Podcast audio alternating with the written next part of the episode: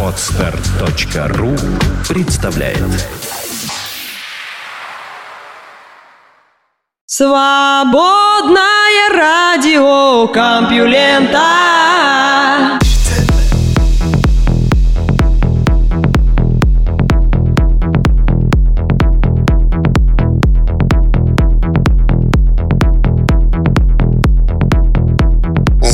Здравствуйте, слушатели свободного радиокомпьюлента. Вы слышите Лёшу Халецкого. В эфире выпуск под названием «Красное яйцо». И впереди час новостей, а после новостей выходные. Наука и техника Существует ли непереносимость глютена?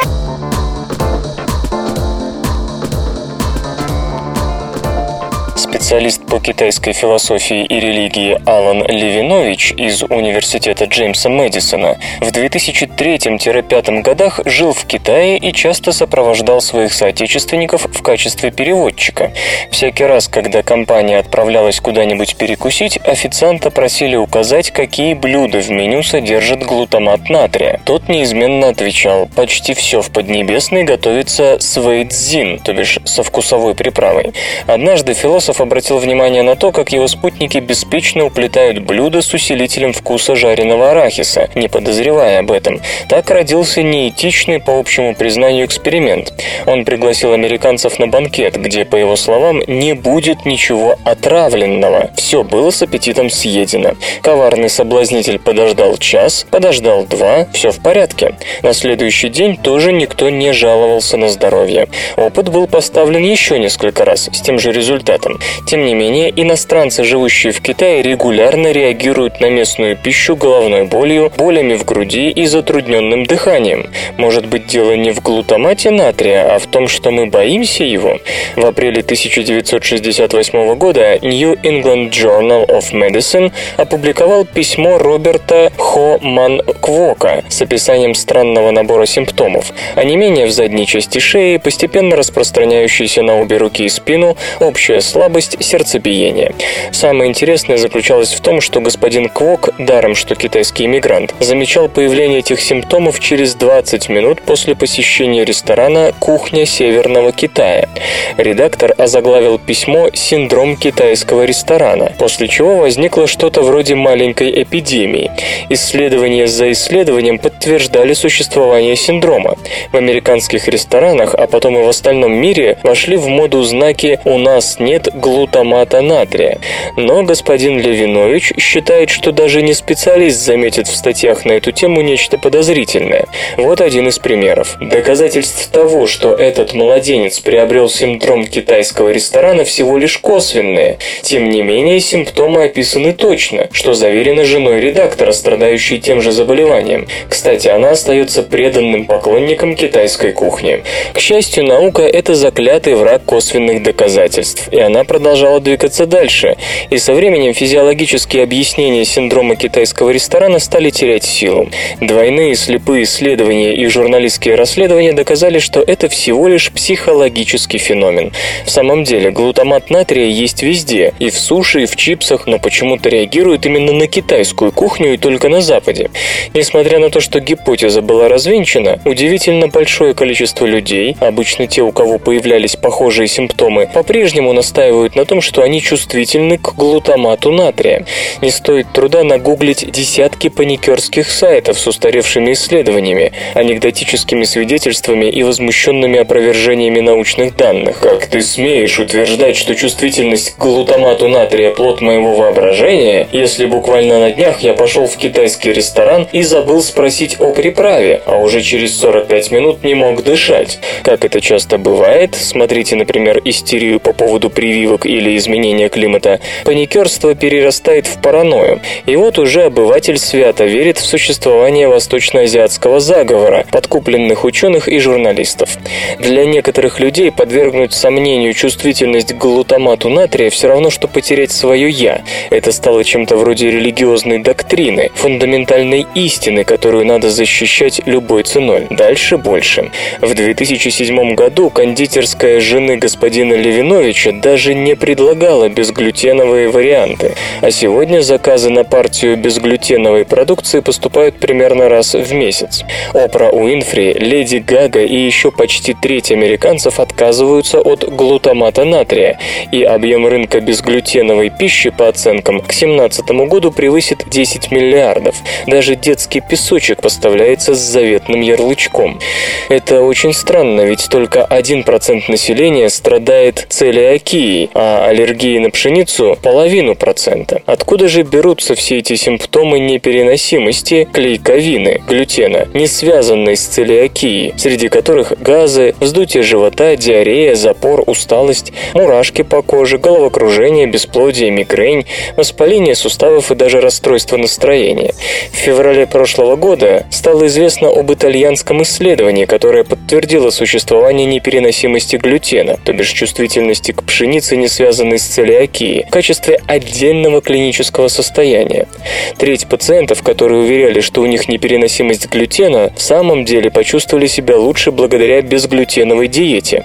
Ну что, дело закрыто, не так ли? Передайте безглютеновую пасту. Но что это? Две трети участников исследования, которые утверждали, что не переносят клейковину, в действительности были здоровы или же больны чем-то другим. Неужели самодиагностика подвела? Когда об этом написали на сайте журнала Slate, в комментариях разразилась ожидаемая буря. Люди рассказывали истории из жизни, напоминали о якобы доказанном вреде клейковины, винили всех и вся в корпоративном заговоре. Короче говоря, непереносимость клейковины, глютена, приобрела тот же квазирелигиозный статус, что и чувствительность к глутамату натрия. Никому не нравится, когда ему говорят, что он ошибается в своих самых дорогих убеждениях. Например, верующих сильно оскорбил Карл Маркс, предположивший, что религия – психологический инструмент для успокоения угнетенных масс.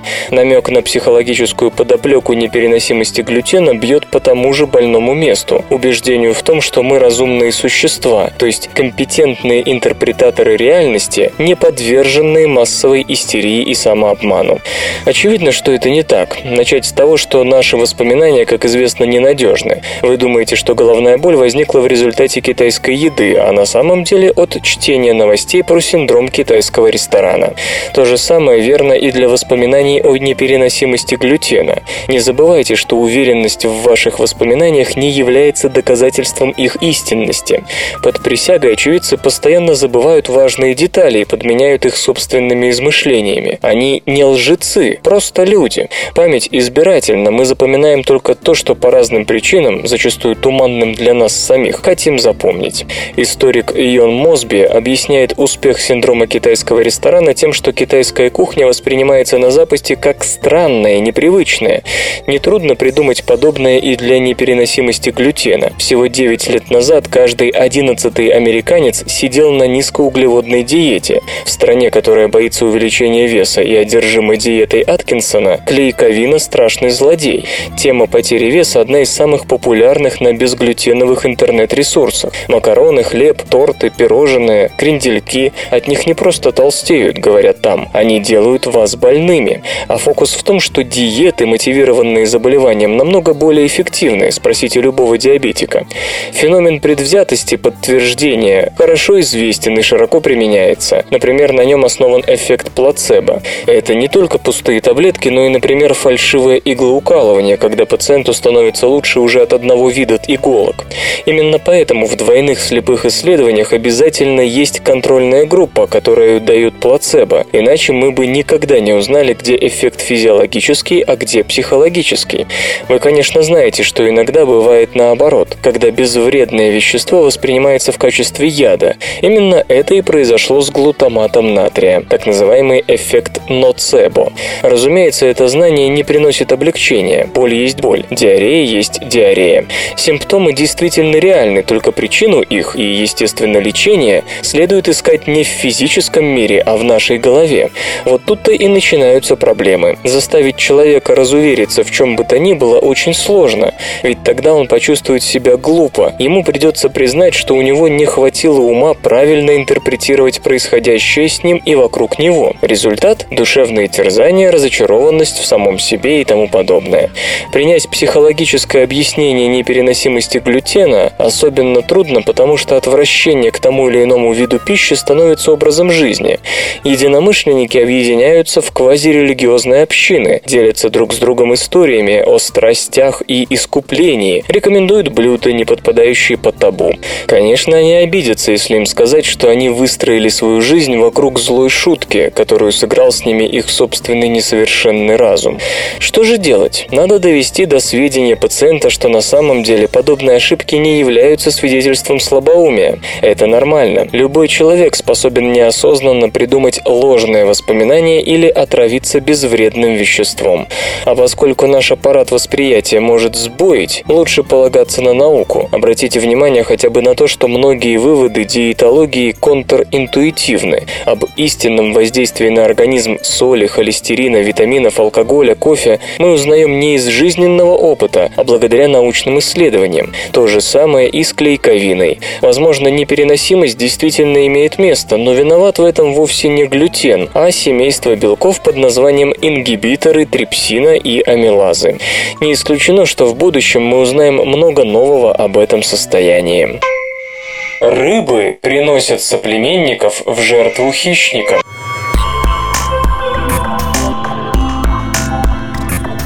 Представьте, гуляя в лесу, вы натыкаетесь на медведя. Ситуация ужасная, верно? А если вы были не один, а с другом? Уже чуть получше, потому что Мишка вполне может заняться вашим спутником, пока вы будете удирать. На эту тему есть даже известная острота. Мол, вы не убегаете от медведя, а просто стараетесь бежать быстрее, чем ваш напарник. Хотите поднять свои шансы еще выше? Поставьте другу подножку, если, конечно, ваша совесть это позволяет.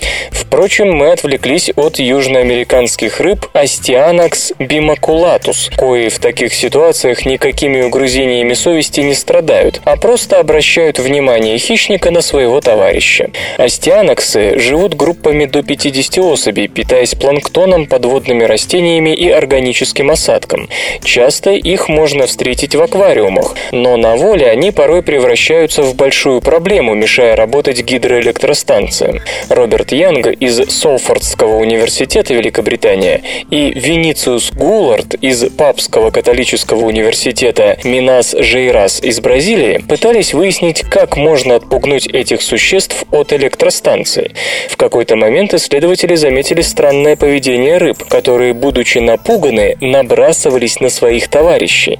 Чтобы подтвердить свои наблюдения, зоологи поставили эксперимент. Группы рыб по 8 особей пугали с помощью резинового муляжа хищной рыбы или птичьего чучела. Как пишут исследователи, исследователи в Animal Behavior, когда остеаноксам угрожала атака хищника, они вдруг нападали на одного из своих. Особь, которую кусали и толкали, естественно, обращалась в бегство. Правда, потом, спустя несколько секунд, возвращалась обратно. Если же хищник находился в засаде или таковым была птица, которая вылавливала остеаноксов из воды, то рыбы не заставляли никого из своих убегать. Зоологи объясняют это тем, что и птицы, и подводный хищник, сидящий в засаде, нападают на тех, кто к ним ближе, кого они могут быстрее схватить. А если появляется хищник-преследователь, то он нацеливается на слабейшего. Вот такого слабейшего остианоксы и выбирают, нападая на него и прогоняя из стаи. Приносят, иными словами, в жертву. Не исключено, что этот несчастный действительно является слабейшим в стае. Авторы работы полагают, что такую стратегию практикуют и другие социальные виды, однако сильнее она должна быть выражена у тех, кто, как и остианоксы, живет небольшими группами группами. В маленькой стае, состоящей не из сотен, а всего лишь из нескольких десятков особей, довольно велик риск попасть хищнику на обед. Но этот риск можно уменьшить, если помочь хищнику выбрать правильную жертву. Где-то что-то с кем-то происходит. СРК. Чем волнистый графен лучше плоского?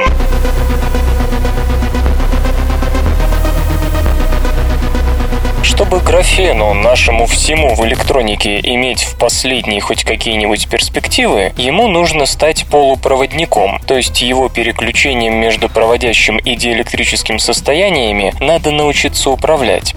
Кажется, специалисты из Корнеллского университета, ведомые профессором физики Полом Макьюэном, сделали существенный шаг в этом направлении. Обсчитав свою задумку сначала в модели, исследователи попробовали на практике наращивать графен в несколько нескольких слоях, проходящих один над другим. Таким образом, в их экспериментах использовался двуслойный графен, который формировал нерегулярную сетчатую структуру атомов углерода, расположенных, как предписывают господа Гейм и Новоселов, в один слой, к чему мы все привыкли, а нечто вроде сморщенного ковра, который вы пытаетесь постелить на полу в комнате, что замедомо меньше самого ковра. Важно и то, что такие складки имели регулярный и предсказуемый характер, и это позволило получить нечто вроде солитонов, структурно устойчивых одиночных волн. Ранее считалось, что если научиться выращивать двухслойный графен, то он, возможно, будет полупроводником на всем своем протяжении. Однако исследователи и теоретически, и экспериментально доказали, что гребни волн оказались проводящими, легко позволяя электронам путешествовать по графену, а остальная плоская поверхность стала полупроводниковой. Это значит, что в новой модификации графена есть как одномерные каналы высокой проводимости, так и участки потенциально пригодные для использования в транзисторах. Теперь физики мечтают научиться манипулировать обнаруженными свойствами, сократив количество токопроводящих каналов на единицу площади и используя их как провода, ведущие к транзисторам. В качестве факультативного задания можно поискать пути ликвидации проводимости для солитонов, чтобы избежать утечек электронов из полупроводниковых графеновых листов. Железо и гаджеты. Nokia Lumia 1020. Камерафон нового поколения.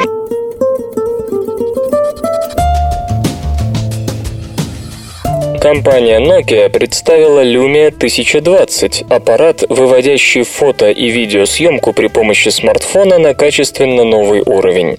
В новинке применена камера PureView, сочетающая 41-мегапиксельный сенсор второго поколения, оптическую стабилизацию и объектив Carl Zeiss Tessar с шестью линзами. Размер датчика 1 на 1,5 дюйма, максимальное разрешение 7712 на 5360 50 точек. Объектив имеет фиксированное фокусное расстояние, равное 26 мм. Светочувствительность ISO от 100 до 3200. Во время фотосъемки используется ксеноновая вспышка, при видеозаписи светодиодная. В качестве интерфейса камеры выступает инновационное приложение Nokia Pro Camera. При помощи полукругов на сенсорном дисплее можно быстро регулировать настройки экспозиции, баланса белого, выдержки и светочувствительности чувствительности. Еще до нажатия спуска можно видеть, как влияет на снимок изменение того или иного параметра. Приложение Nokia Pro Camera обеспечивает широчайшие возможности. Так, при активации функции двойной съемки аппарат делает фотографию в полном разрешении, которую затем можно кадрировать заново и одновременно предоставляет 5-мегапиксельную картинку для размещения в социальных сетях. Опция 4-секундная экспозиция означает, что неподвижно держа камеру или используя штатив, можно делать кадры со световыми следами от ночных огней. Еще одна особенность смартфона – ручная фокусировка, позволяющая снимать с эффектом боке. Смартфон Lumia 1020 оборудован системой оптической стабилизации второго поколения. Модуль камеры с подшипниками обеспечивает качественные фотоснимки и видео при работе в условиях недостаточной освещенности или при случайном вздрагивании аппарата. Ксеноновая вспышка способна способная осветить сцену за одну шестнадцатитысячную секунды, поможет сделать качественный снимок при минимальной выдержке.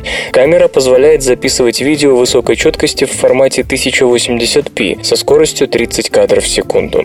И о технических характеристиках смартфона. В нем используется двухъядерный полутора гигагерцовый процессор Snapdragon S4. Объем оперативной памяти равен 2 гигабайтам. Вместимость интегрированного флеш-модуля 32 гигабайта. Сенсорный 4,5-дюймовый дисплей AMOLED Clear Black обладает разрешением 1280 на 768 пикселов. Смартфон располагает адаптерами беспроводной связи Wi-Fi и Bluetooth 3.0, приемником систем навигации GPS GLONASS, микрочипом NFC, фронтальной камерой разрешением 1,2 мегапикселя, портом USB и гнездом для наушников. Размеры аппарата 130 на 71 и на 10 мм, а весит он 158 граммов.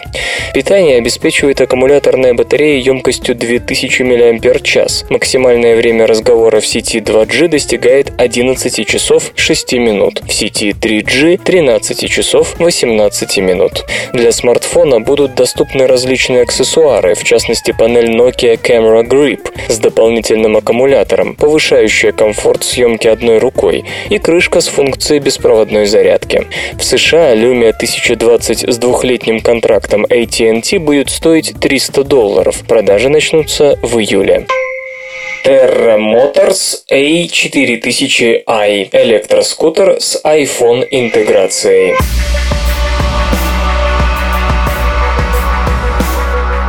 Недавно мы рассказывали о складном электрическом скутере Works Electric Rover, а также о гибриде электроскутера и самоката Scruiser. Теперь настала очередь творения японской компании Terra Motors, которая представила очередное двухколесное транспортное средство на электротяге. Новинка названа A4000i. Особенность этого скутера в том, что он может быть подключен к смартфону iPhone для сбора и просмотра различной информации. На панели A4000i расположен небольшой дисплей, под которым имеется специальный отсек для размещения iPhone в альбомной ориентации. На экране коммуникатора могут отображаться навигационные инструкции или сведения о находящихся поблизости общественных местах. Кроме того, приложение позволяет просматривать эксплуатационные данные, время в пути, среднюю и максимальную скорость движения, частоту оборотов электромотора, температуру силовой установки, уровень заряда батареи и прочее. Эта информация может быть загружена в сетевое облако. В движении скутер весом в 118 килограммов приводит электромотор, расположенный в заднем колесе. Транспортное средство рассчитано на перевозку двух человек. Максимальная заявленная скорость 65 км в час. Питание обеспечивает съемная аккумуляторная батарея на 40 ампер-час. Ее заряда хватит максимум на 65 км пробега. Полная подзарядка, как утверждается, занимает 4,5 часа, а ресурса источника питания должно хватить для преодоления 50 тысяч километров. Весит батарея 16 килограммов. В продажу A4000i поступит в ноябре по ориентировочной цене в 4,5 тысячи долларов. Будет также доступна менее дорогая модель A4000 без интеграции с iPhone. К концу 2015 года производитель рассчитывает реализовать до 100 тысяч электроскутеров. Вслух и с выражением читаю стихотворение. Ян Сатуновский и хоть слушаешь их в полуха.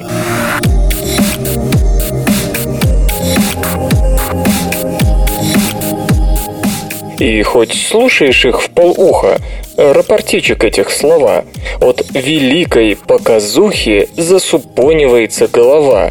Так, что сам начинаешь верить что до цели подать рукой. Так веди нас, товарищ Зверев. Ну, чем он хуже, чем любой другой? Наука и техника. Генетические заболевания лечатся стволовыми клетками крови.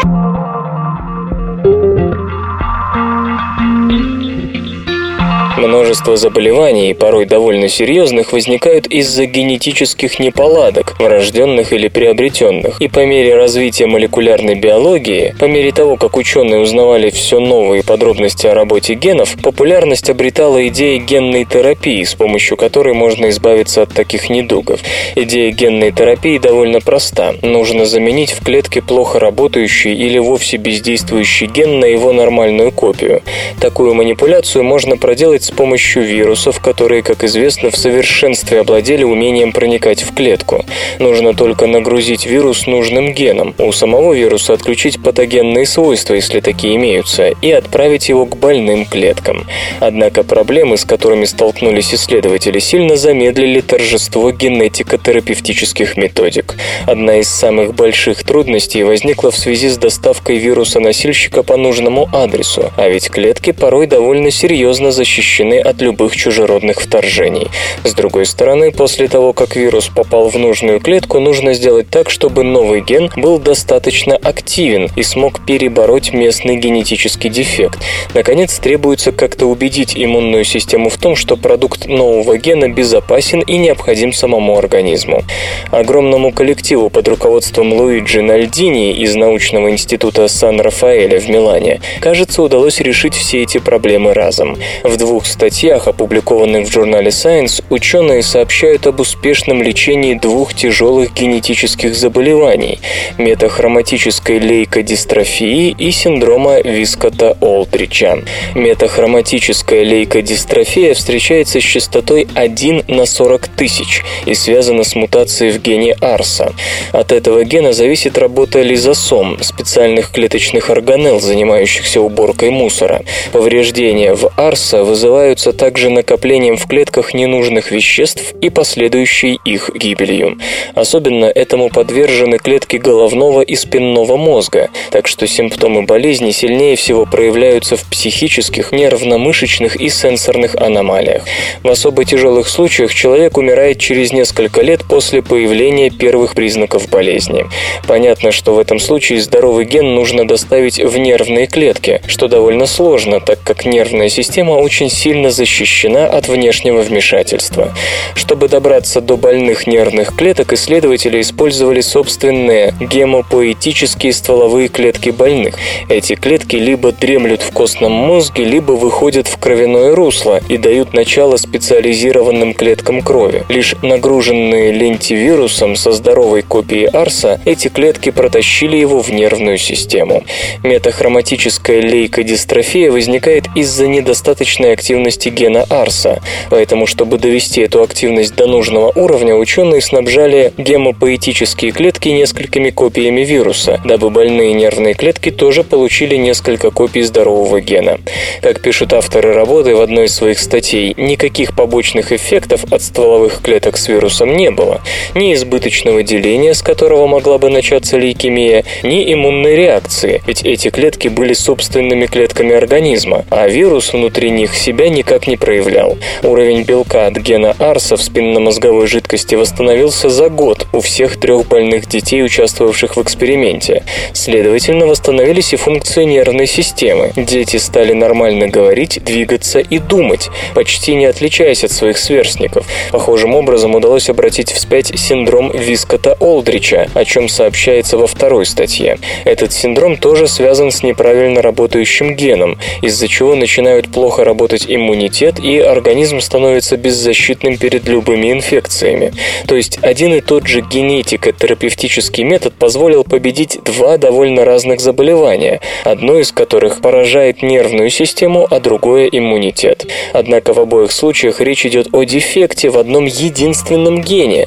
Вероятно, болезни, связанные с множественными генетическими изъянами, потребуют более хитроумных генетических уловок со стороны врачей, хотя сам способ доставки правильных генов с помощью собственных стволовых клеток, по-видимому, ждет большое будущее. Большие звезды не сталкиваются.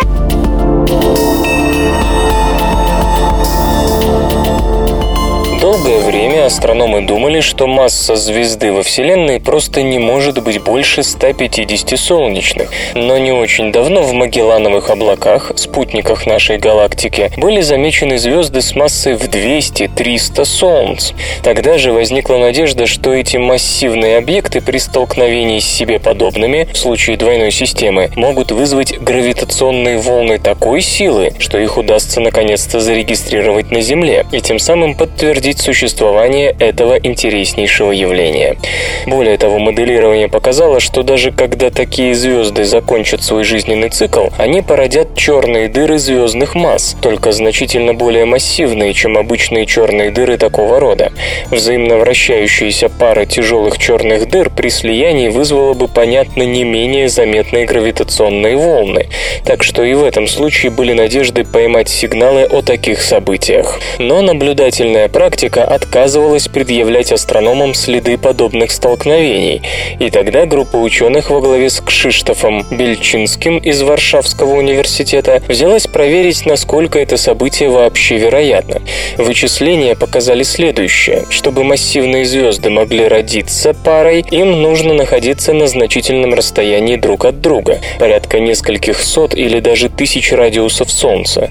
Если же протозвезды в такой системе начнут формироваться ближе, то плотность вещества там будет чересчур велика, и все закончится схлопыванием пары протозвездных ядер в одно светило. А если они рождаются на таком большом расстоянии, то обычный механизм, приводящий пару звезд к падению друг на друга, просто не будет работать. Поясню. Обычно, чтобы сблизиться и столкнуться, пара светил должна сначала потерять энергию вращения обоих компонентов. Наиболее важным случаем такой потери является образование общей газовой оболочки. У близко расположенных звезд атмосферы начнут сливаться, резко повышая трение светил и постепенно замедляя их движение. После того, как пара потеряет достаточно энергии, ее части наконец-то могут столкнуться. Если же расстояние достигает сотен и тысяч радиусов, то общей оболочке будет очень сложно образоваться. Кроме того, даже на поздних стадиях своего развития сверхмассивные звезды не могут эффективно расширяться. Они столь тяжелы, что их поверхность и без того еле стабильна. Это означает, что нет никакого физического механизма, который смог бы заставить их орбиты стать более тесными. Правда, остается последний вариант потери звездами кинетической энергии. Это генерация гравитационных волн. Увы, тяготение ослабевает примерно пропорционально квадрату расстояния, так что столь далекие друг от друга звезды просто не смогут за короткое время создать мощные гравитационные волны. Оттого потеря энергии этим путем будет очень медленной. В конкретных цифрах сближение такого рода должно занять многие десятки миллиардов лет, а то и сотни. Это не только много больше времени существования нашей Вселенной, но и куда дольше того времени, которое, если верить современной физике, создание, подобное человеческому, может надеяться просуществовать, прежде чем условия перестанут быть приемлемыми для него. В общем, ни нам, ни потомкам таких гравитационных волн не увидеть. Но это если текущие модели эволюции формирования звезд и их пар действительно учитывают все факторы. Скажем, с максимально возможной массой звезд мы уже ошибались. Зависимое телевидение-калькулятор. Пробелы в газовых дисках могут быть следом не планет, а газа.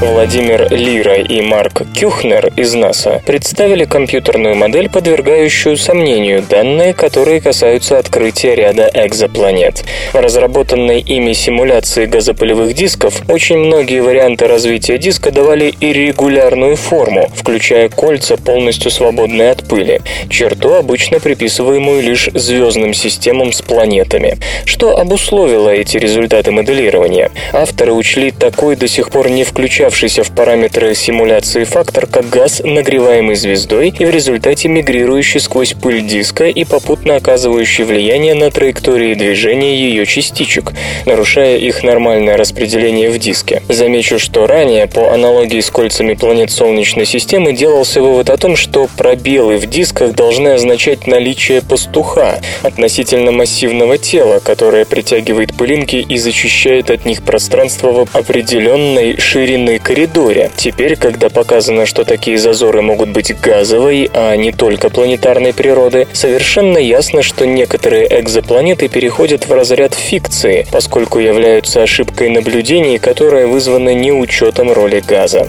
Астрономы слишком полагались на соответствие процессов, управляющих формой колец в Солнечной системе, и не учли того, что в формирующихся планетных системах слишком много газа, который способен влиять на пыль и без гравитации крупных небесных тел.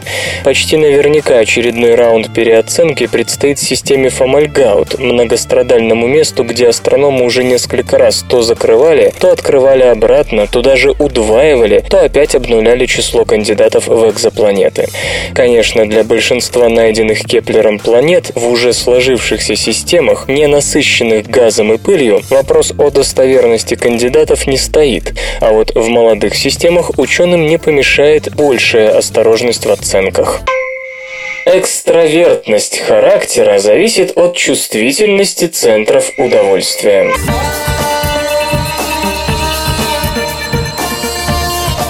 Экстраверты отличаются от интровертов тем, что более бурно реагируют даже на самые незначительные события, слова, ситуации и так далее. Такие психологические отличия могут возникать из-за того, что у тех и у других по-разному работают системы, производящие нейромедиатор дофамин, который нужен для центра удовольствия. К такому выводу пришли психологи из Корнеллского университета США. Ученые пригласили несколько десятков молодых людей, экстравертов и интровертов, студентов поучаствовать в эксперименте. В течение недели испытуемые смотрели какие-то видео с лабораторной обстановкой. В первые четыре дня некоторые из них получали препарат риталин, который вызывает выброс дофамина. Экспериментаторов интересовало, насколько сильными окажутся связи между теми или иными признаками в обстановке лаборатории и чувством удовольствия, спровоцированным риталином. Связь эту оценивали по рабочей памяти подопытных, по скорости движений и моторным реакциям, позволяющим судить судить о положительных или нейтральных эмоциях. Чувствительность к контексту у экстравертов оказалась сильнее. Увидев спустя какое-то время старый видеоролик, они ему, грубо говоря, сильнее радовались. Выброс дофамина заставил их лучше связать чувство удовольствия с абсолютно незначительными видеоклипами. Интроверты же, напротив, выказывали большое равнодушие. Дофамин участвует не только в работе системы подкрепления и центров удовольствия. Он еще важен для процессов запоминания, когда человек чувствует удовольствие, он запоминает, при каких обстоятельствах он его испытал, и, попав в ту же обстановку, предвкушает, что ему снова будет приятно. Открытые эмоции, которые проявляют экстраверты, возникают по версии ученых как раз из-за того, что у этого психологического типа система подкрепления более чутко реагирует на возможную награду, социальную или гастрономическую, и по той же причине из-за чрезмерно восприимчивой дофаминовой системы оказывается сильнее эмоциональный ответ на такую награду году. Софт и безопасность. Люми – сервис контент-рекомендаций от создателей Last.fm. В 2002 году меломаны Мартин Стиксель и Феликс Миллер совместно с двумя единомышленниками основали интернет-радио и социальную сеть Last.fm. Этот сервис, анализируя информацию о прослушиваемой пользователям музыке, выдает различные рекомендации, названия композиций для прослушивания, персональные страницы участников с похожими вкусами и прочее. В 2007 году американский медиа-гигант CBS приобрел Last.fm за 200 280 миллионов долларов. И вот теперь господа Стиксель и Миллер явили миру свой новый проект – сервис контент-рекомендаций Люми. По сути, Люми представляет собой дальнейшее развитие идей, положенных в основу Last.fm. Только здесь дело не ограничивается одними лишь материалами музыкального характера. Пользователю рекомендуется самый разнообразный контент, доступный в интернете. Вот как это работает. Для начала нужно зарегистрироваться в системе при помощи Twitter-аккаунта или адреса электронной почты. Далее потребуется загрузить специальный плагин, доступный для браузеров Chrome и Firefox. После установки дополнения Lumi анализирует историю веб-обозревателя и генерирует на ее основе постоянно обновляющийся список ресурсов, которые могут быть интересны пользователю. Это новости, спортивные сводки, развлекательные материалы, научные и экономические новости, различные обзоры, прогнозы и многое-многое другое. Список рекомендаций отображается в виде ленты плиток различного размера. Пользователь может выбрать показавшийся интересным материал и запросить дополнительные сведения. С течением времени рекомендации становятся более точными. Система учитывает, какие из предложенных материалов были просмотрены, а какие проигнорированы. Разработчики Lumi подчеркивают, что персональная информация извлекается из истории браузера полностью безопасно и анонимно. Предусмотрены Установлены базовые механизмы блокировки порнографического и опасного для просмотра контента, однако стопроцентная фильтрация не гарантируется. Система Lumi работала в режиме закрытого тестирования с декабря 2012 года, а теперь воспользоваться ею могут все желающие. Исторический анекдот из истории завоевания Кубы. Когда костер уже приготовили и оставалось только зажечь его, священник стал уговаривать Касика принять крещение и умереть христианином. А то и спросил, зачем ему становиться христианином и уподобляться испанцам, если они дурные люди. Священник разъяснил, что крещенные попадают на небо. Тут Касик спросил, попадают ли на небо христиане. Святой Отец отвечал, что да, добрые христиане попадают. Тогда Касик решительно отказался от крещения, чтобы не встретиться с испанцами на небесах.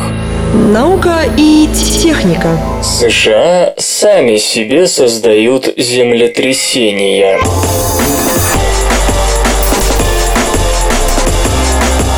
Добыча природного газа, производство геотермальной энергии и иная деятельность, в ходе которой под землю закачивается вода, привели к целому ряду землетрясений в США. О серьезности этого заявления можно судить уже потому, что соответствующие данные и выводы опубликованы в журнале Science тремя статьями. Большинство землетрясений, впрочем, были небольшими, но магнитуда некоторых все же превысила отметку 5,0. 6 ноября 2011 года Оклахому тряхнуло на 5,6, в результате чего пострадали 14 домов и 2 человека, отмечает ведущий автор одной из работ Уильям Элсворт из Геологической службы США. По его словам, за последние 10 лет количество землетрясений силы 3,0 и выше в центральной и восточной части Соединенных Штатов увеличилось почти в 10 раз. С 1967 по 2000 годы регистрировалось в среднем 21 в год, а в 2011 году был поставлен рекорд 188 толчков. Вторая группа, которую возглавлял Николас Вандер Эльст из земной обсерватории Ламонт-Доэрти Колумбийского университета, подсчитала, что по крайней мере половина землетрясений магнитуды 4,5 и больше, случившихся в пределах США в прошлом десятилетии, произошла вблизи скважин нагнетания. Господин Элсворт подозревает, что возросшая активность в месторождениях природного сланцевого газа путем увеличения давления флюидов в поровом мировом пространстве подземных пород, внесла изменения в то, как распределялось давление в и без того склонных к землетрясениям областям. Уже существовавшие там разломы оказались дополнительно смазаны, из-за чего им стало легче треснуть. Предыдущие исследования уже связывали гидроразрывы пласта в районе этих скважин с землетрясениями по соседству. По словам господина Элсворта, новые методы добычи, предполагающие использование жидкости под высоким давлением для раскрытия раскалывания пород и освобождения запертого под их толщей природного газа никогда не производили землетрясения сильнее 3,6. Он считает, что дело не в собственно технологии гидроразрыва пласта, а в том, как избавляются от отработанной воды, закачивая ее в соседние породы. По-видимому, лишь небольшая часть из более чем 30 тысяч таких колодцев в США вызывает опасения. Выяснить, какие области находятся в зоне риска, полагает господин Вандер Эльст, можно было бы, изучив, что происходит после крупных землетрясений магнитудой 8.0 и выше по всему миру, то есть тех, которые в последние годы случались в Японии, Чили и на Суматре.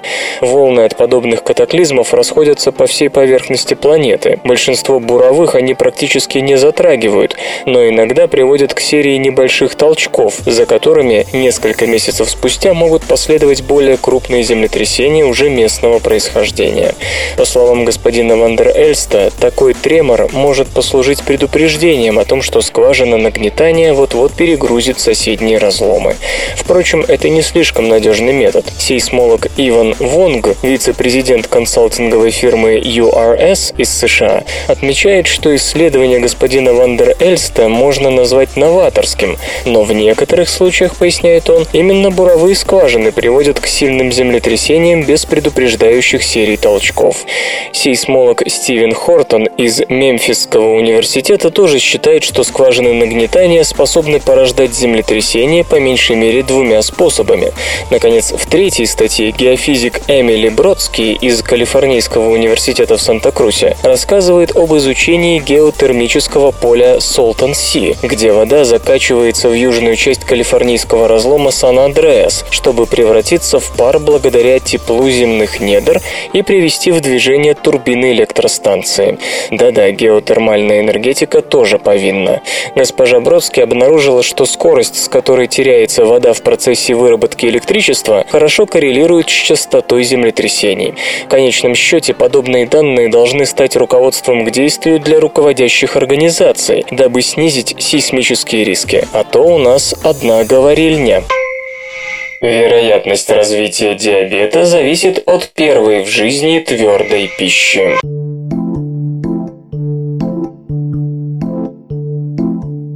Не так давно мы рассказывали о том, что у ящериц первый в жизни обед во многом определяет дальнейшую судьбу рептилии. Нечто похожее, оказывается, происходит и у человека. Правда, в данном случае речь идет не о вообще самой первой в жизни еде, а о том, когда младенец получит первую твердую пищу. Исследователи из Университета Колорадо в Денвере выяснили, что от такой еды зависит, заболеет ли человек диабетом первого типа. Диабет первого типа возникает из-за того, что иммунитет начинает начинает уничтожать инсулин, производящие клетки поджелудочной железы. В итоге производить инсулин больше некому, и прочие клетки организма перестают усваивать глюкозу. Десять лет назад ученые впервые заметили, что между антителами, направленными против клеток поджелудочной железы, и первым приемом твердой пищи есть определенная связь. Новое исследование, которое провели Бритни Фредриксон и ее коллеги, уточняет детали этой взаимосвязи. Ученые наблюдали за 1835 детьми не старше 7 лет. Всем им угрожал диабет первого типа из-за того, что либо у самих детей были генетические отклонения, означавшие предрасположенность к этой болезни, либо их ближайшие родственники страдали диабетом. Проанализировав вероятность появления недуга у разных детей, исследователи пришли к выводу, что меньше всего рискуют заболеть те, кто впервые попробовал твердую пищу через 4 месяца после рождения, но не позже шестого месяца. Если же ребенку давали твердую еду раньше этого окна, риск заболеть диабетом возрастал вдвое, если позже в три раза. Хотя среди детей было очень мало таких, которые начали есть твердое спустя полгода с момента появления на свет. Под твердой пищей тут надо понимать все, что не относится к детскому питанию, от фруктов до вареного риса. То есть, скажем, не надо угощать фруктами трехмесячных младенцев, но и не стоит откладывать знакомство с кашей на седьмой месяц. Впрочем, стоит еще раз напомнить, что исследователи работали с детьми, у которых была предрасположенность к диабету. И как влияет первая твердая пища на детей без такой предрасположенности, мы пока не знаем. Кроме того, авторы признают, что для окончательной уверенности в результатах исследование стоило бы повторить и использовать большую статистическую выборку. Причина же такой взаимосвязи, вероятно, заключается в том, что иммунная система младенцев еще формируется, и твердая пища не по расписанию перегревает детский иммунитет, заставляя его набрасываться на клетки собственного организма. При этом ученые отмечают, что дети, которые перешли на твердую пищу с грудного молока, в половину реже заболевали диабетом, чем те, которых грудью не кормили. Вероятно, материнское молоко помогало лучше настроить иммунитет ребенка, так что тот спокойно воспринимал твердую пищу. Каждый будний день свободное радио Компьюлента дает вам возможность насладиться последними новостями из мира высоких технологий. Touch Keys. Клавишам фортепиано не все равно.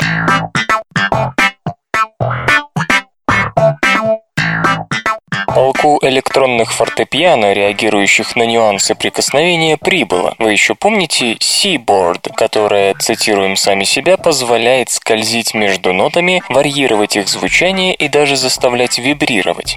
Еще один шаг в сторону смычковых и щипковых сделал Эндрю Макферсон из колледжа королевы Мэри Лондонского университета. Обратите внимание на то, как он играет. Порой пальцы бьют по клавишам самым обычным образом, а порой пока покачиваются и скользят. В зависимости от этого меняется и звучание. Видео можно, конечно же, посмотреть на странице этой новости на сайте compulenta.ru. На каждой клавише стоит по 26 датчиков, аналогичных тем, которые вставлены в сенсорный экран вашего смартфона. Точка прикосновения и его характер важны как никогда. Покачивание пальцем создает вибрато, напоминающее скрипичное, а сдвиг пальца вверх или вниз по клавише модулирует звук наподобие электрогитары гитары. Специальные алгоритмы не дают клавишам выйти за пределы установленной частоты или выдать нежелательный звук, когда пианист поглаживает их, готовясь к следующему пассажу, или перемещает пальцы. Например, вибрато возникает только в том случае, когда палец покачивается достаточно быстро. Господин Макферсон не скрывает, что он большой поклонник Seaboard, но у той модели клавиатура гибкая, податливая, а здесь она оставлена без изменений. По его словам, пианисту пригодятся все его навыки. Надо только поэкспериментировать и нащупать новые выразительные средства. Эксперименты уже были. Девяти бывалым пианистам раздали партитуру и немного попрактиковавшись, те справились. Говорят, научиться вибрато довольно легко. Ошибки допускались только в 9% случаев, а навык изменения высоты звука приходит не сразу. Когда мы рассказывали о Seaboard, раздавались голоса. Вот, мол, изобрели еще одну ионику, тоже мне новость. Разница, извините, в том, что подобные творения позволяют музыканту контролировать звук непосредственно, одними прикосновениями пальцев к клавишам без необходимости сжать педали, крутить ручки и тому подобное. В конце месяца разработчики представят TouchKeys на краудфандинг-сайте Kickstarter. Тогда и узнаем, хотите ли вы, чтобы подобный инструмент появился в магазинах. Солнечные цунами позволили замерить магнитное поле Солнца.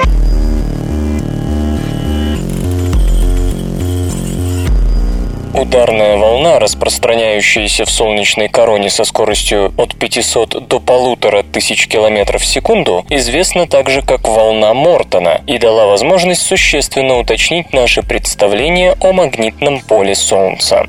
Когда на Солнце происходят корональные выбросы массы, на месте их возникновения вспухают огромные ударные волны, путешествующие вокруг звезды на высоких скоростях. Там, где магнитное поле светило сильнее, такие волны, представляющие представляющие собой плазму, передвигаются быстрее, так как линии поля ускоряют ее.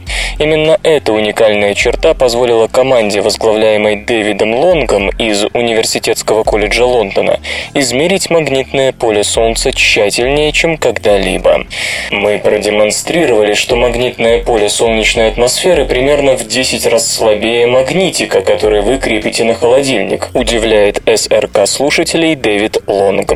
Хотя корональные петли и другие структуры в атмосфере Солнца изучаются давно, измерить тамошнее магнитное поле напрямую долго не удавалось. Поэтому его значения получали приближенно с помощью компьютерного моделирования.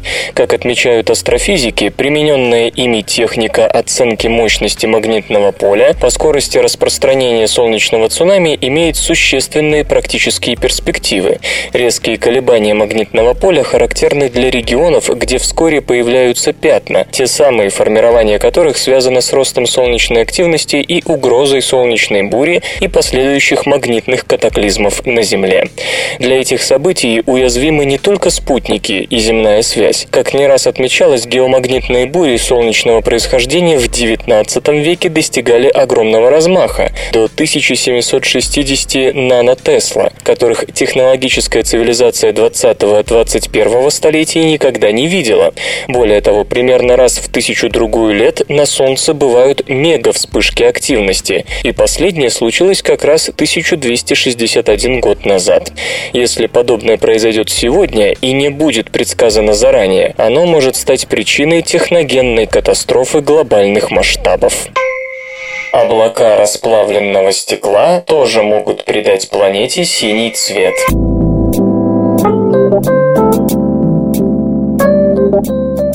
Почему небо голубое? Этот простой для землян вопрос становится очень трудным, когда вы внезапно обнаруживаете, что голубыми могут быть как небеса, так и сама планета, не слишком богатая кислородом и водой. HD 189733b – горячий Юпитер в созвездии Лисички, удаленный от нас на 63 световых года, отличается от Земли настолько, насколько это вообще возможно для планеты. Там горячее тысячи градусов по Цельсию. Год год из-за близости к тамошней звезде равен двум дням. Из-за приливного захвата одна сторона смотрит на звезду, а другая покрыта вечной тенью.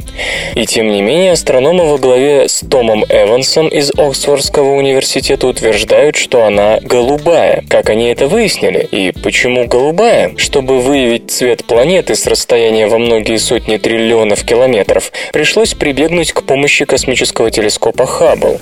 Да и тот, естественно, не смог сфотографировать цель напрямую. Однако, сопоставив яркость и длину волн света, отражаемого планетой, когда та находилась за своей звездой, с теми, которые она давала, когда располагалась между светилом и Землей, астрономы все же смогли выяснить окрас HD 189-733b. Он оказался кобальтовой синью. Как подозревают ученые, цвет обусловлен не столько поверхностью планеты, сколько ее облаками, образование которых было бы очень трудно избежать при таком нагреве. Но чтобы придать небесному телу такую окраску, атмосфера или облака должны содержать довольно специфические вещества, к примеру, атомы натрия, поглощающие свет в основном в красной части видимого спектра. Кроме того, в атмосфере горячего Юпитера должны присутствовать капли отражающего свет вещества, содержащего кремний. По сути, просто капли расплавленного стекла. В будущем новую технику анализа цвета, позволяющую лучше понять ее химию, надеются применить и к другим экзопланетам, по мере роста мощности телескопов, даже к тем, что расположены в зоне обитаемости. Компьютер. Компьютер. Компьютер. Лента. Подкаст.